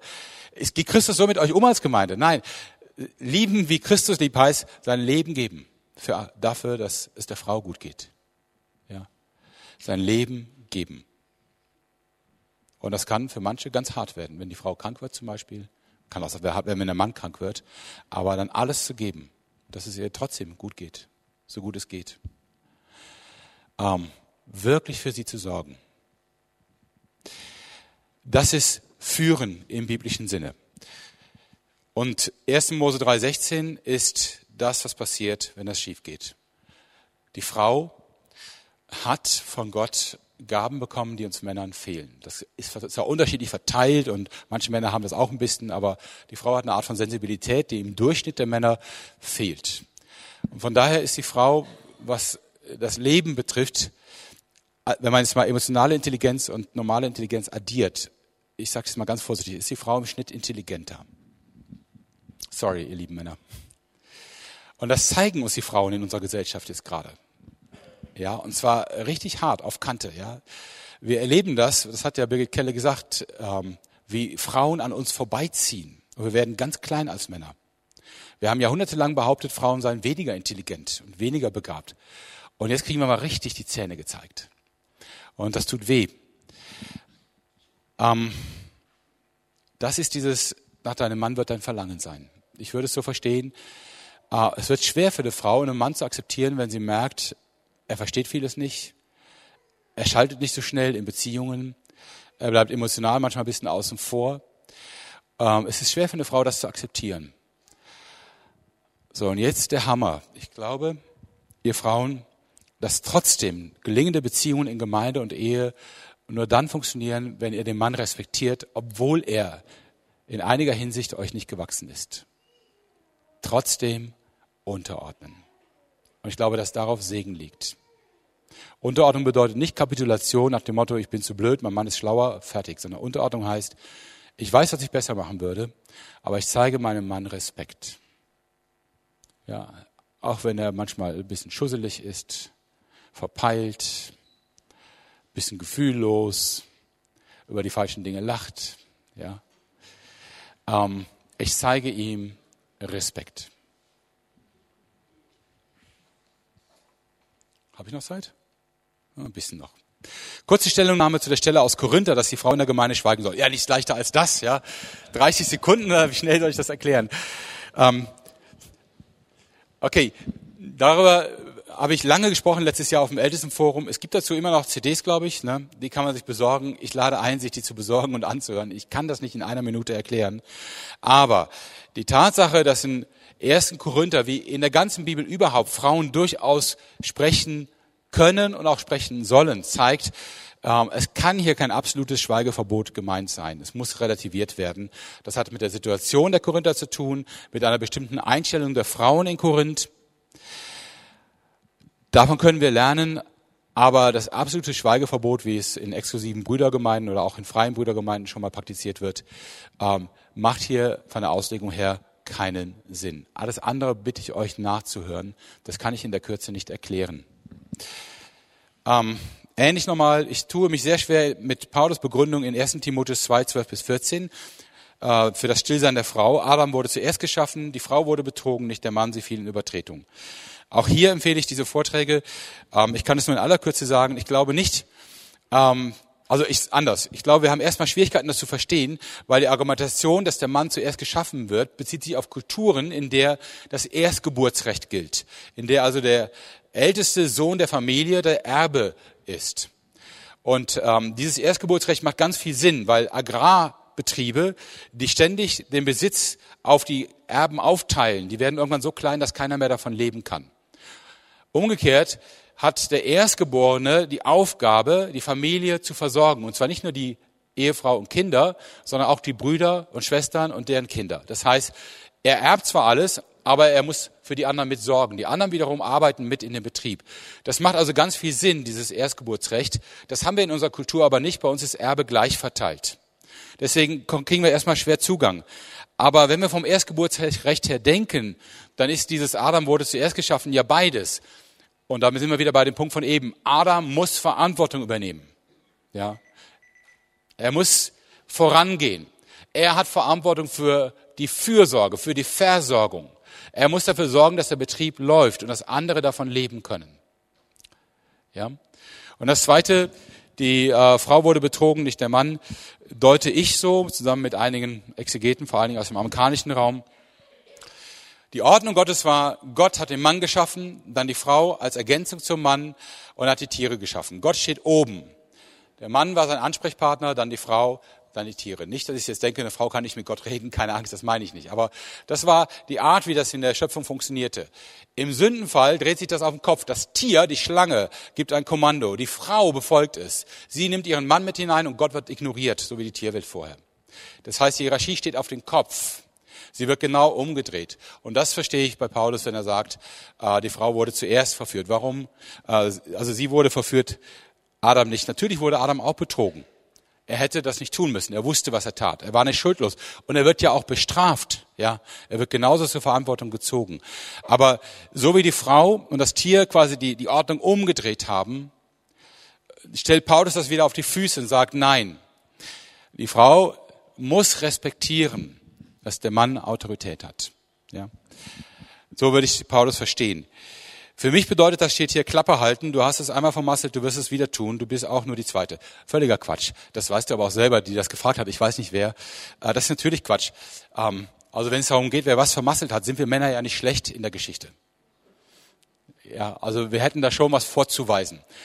Und wenn man jetzt mal nachzählen würde, wer hat mehr vermasselt, glaube ich, dass wir Männer schlechter wegkommen. Also unsere Liste ist mit Sicherheit länger. Wir hatten auch mehr Möglichkeiten, Dinge zu vermasseln. Und das Vermasseln ist ja jetzt nur auch ein Euphemismus für Taten, die wir als Männer getan haben, auch als christliche Männer, die so unfassbar grausam und gewaltvoll waren, dass wir uns da bis heute für schämen. Ja, das kann es ja überhaupt nicht sein. Auch was manche meinen, aha, die Frauen, die verbreiten schneller Irrlehrer als Männer. Ja, bitte, gehen alle Sekten auf Frauen zurück?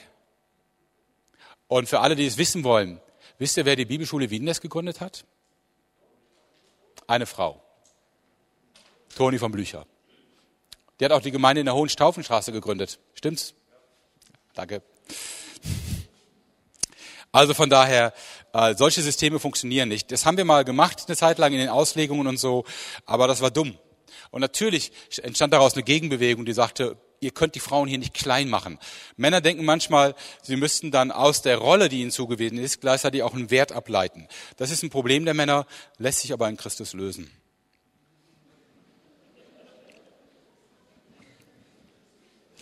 Müssen wir jetzt darauf warten, bis die Gemeinde ein besseres Zeugnis hat, bevor wir uns öffentlich für Familien engagieren können? Könnte so klingen, aber wofür stehen wir als Christ und als Gemeinde? Wir stehen dafür, dass wir scheitern um Vergebung empfangen und neu anfangen. Und das Tag für Tag. Wir stehen nicht als Erfolgsmenschen hier. Wir machen nicht alles besser. Wir sind nicht die, die die Gesellschaft neu erfunden haben. Wir stehen für ein Leben aus Christus. Und das ist ein Leben aus Vergebung, das mit Fehlern, mit Scheitern und so weiter zu tun hat. Der einzige Vorteil, den wir gegenüber der Gesellschaft haben, ist, wir können öffentlich oder wir können gegenüber unserer Frau oder unserem Mann sagen, ja, ich habe versagt. Und das können Menschen in der Welt nicht weil sie dann alles verlieren, was sie haben, ihr Selbstbewusstsein, ihre Identität. Wenn wir eine Identität in Christus haben, dann können wir über unser Scheitern sprechen. Und wer über sein Scheitern sprechen kann, der kann auch darüber sprechen, wie man es besser macht. Und das ist unser Vorteil.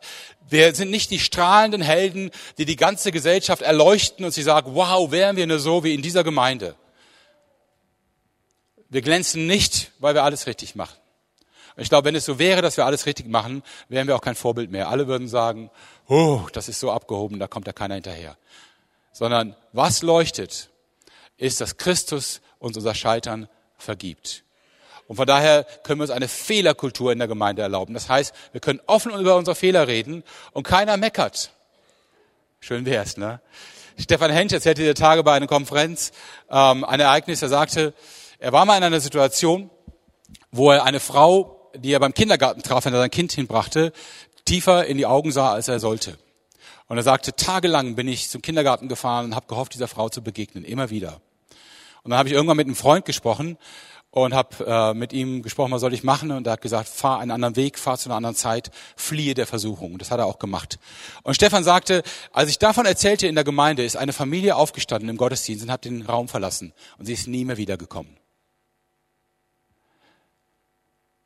Das hat nichts mit unserem christlichen Glauben zu tun. Wir können über unser Scheitern reden. Wir können scheitern. Niemand kann das so gut wie wir. Ja, wir können über gescheiterte Ehe reden, über unsere Fehler. Wir können sogar Witze darüber machen, was wir falsch gemacht haben und uns darüber amüsieren, weil es vergeben ist. Es geht. Und das ist das Einzige, was leuchtet. Das ist, was wir darstellen. Nicht die Superfrau und der Supermann. Ich glaube, das wäre auch furchtbar, wenn das so wäre. In welchen Bereichen soll der Mann Verantwortung übernehmen? Alles, was mit Schutz zu tun hat, ja. Also es kommt schon mal vor, dass es Ärger gibt mit Behörden oder so, und dann ist es völlig klar, wenn meine Frau nicht sich darum reißt, das zu übernehmen, übernehme ich das. Das heißt aber nicht, dass ich das grundsätzlich machen muss.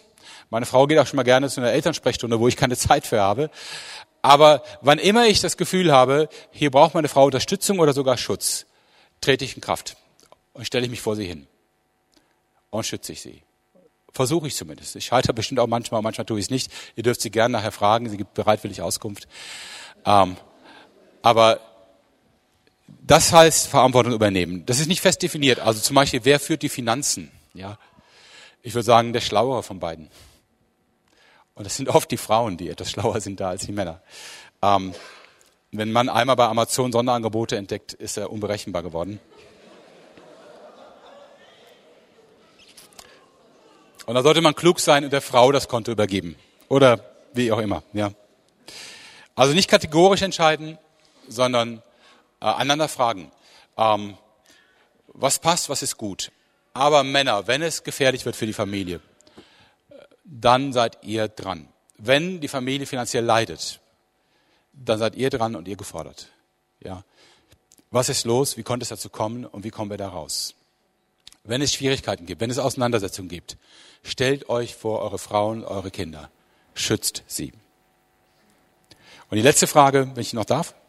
Ja. Wie können oder sollen wir in den Gemeinden mit homosexuellen Menschen umgehen? Dürfen sie Mitglieder sein? Dürfen sie am Abendmahl teilnehmen? Müssen sie ihre Partnerschaften aufgeben? Das gehört ist mehr zu gestern und ist gar nicht so mein Thema. Ähm, Und das ist natürlich eine Frage, die schwer zu beantworten ist. Also, grundsätzlich habe ich die Einstellung, Sexualität außerhalb der Ehe ist Unzucht. Punkt. Ja. Und wenn Unzucht in der Gemeinde vorkommt, muss man ins Gespräch kommen, miteinander reden und fragen, was los ist. Und das gilt für, gilt für Heterosexuelle genauso wie Homosexuelle. Das heißt, es ist insgesamt eine Frage, wie gehen wir als Gemeinde damit um? Wenn wir feststellen, dass jemand Neigungen hat, mit denen er nicht klarkommt und deswegen nicht anders kann, muss man halt überlegen, ist das eine Frage für die Seelsorge? Hilft es ihm, wenn wir ihn ausschließen? Macht er das aus Rebellion gegen die Gemeinde? Muss man ihm halt mal Kante zeigen? Das kann vorkommen, ja. Oder macht er das aus schierer Verzweiflung, weil er nicht klarkommt? Braucht er Hilfe und Begleitung? Wie könnte die Hilfe aussehen? Wo könnte sie hinzielen? Ich glaube, das Einzige, was nicht geht, ist nichts machen, um mal Kelle nochmal zu zitieren von gestern. Äh, nichts machen ist sicherlich das Falscheste. Ja. Dann signalisiert er der Gemeinde, uns ist das alles völlig egal, macht, was ihr wollt. Das könnt ihr nicht wollen, weil das nicht Gottes Wort entsprechend ist. Aber egal, ob jemand Alkoholiker ist, habsüchtig ist, nur seine Karriere pflegt, seine Familie vernachlässigt, fremd geht, eine homosexuelle Partnerschaft hat, lügt und so weiter. Ihr müsst an die Dinge so oder so ran. Die Frage ist nur, was hilft demjenigen? Als Paulus und Jesus von Gemeindezucht sprachen, ging es immer darum, ich sag mal Matthäus 18, wenn Jesus darüber spricht, wenn du deinen Bruder gewinnst. Es geht darum, Menschen zu gewinnen, dass sie nicht verloren gehen. Das kann das einzige oder das muss das einzige und tragende Motiv sein bei der Frage. Und das gilt auch für Homosexuelle. Das kann in Köln in einer Gemeinde natürlich sehr schnell sein, dass ein homosexuelles Paar in die Gemeinde kommt, sich da wohlfühlt und vielleicht sogar irgendwann um die Taufe bittet oder sowas. In Köln, der Hauptstadt der Homosexuellen quasi, sollte man damit rechnen und auch nicht zu erschrocken sein. Und dann muss man als Gemeinde darüber reden. Wie, wie wollen wir das handeln? Wie gehen wir damit um? Ich empfehle dazu als Abschluss eine Predigt von Tobias Teichen, wie der Wasserteich geschrieben, Tobias Teichen, bei YouTube zu finden über Homosexualität.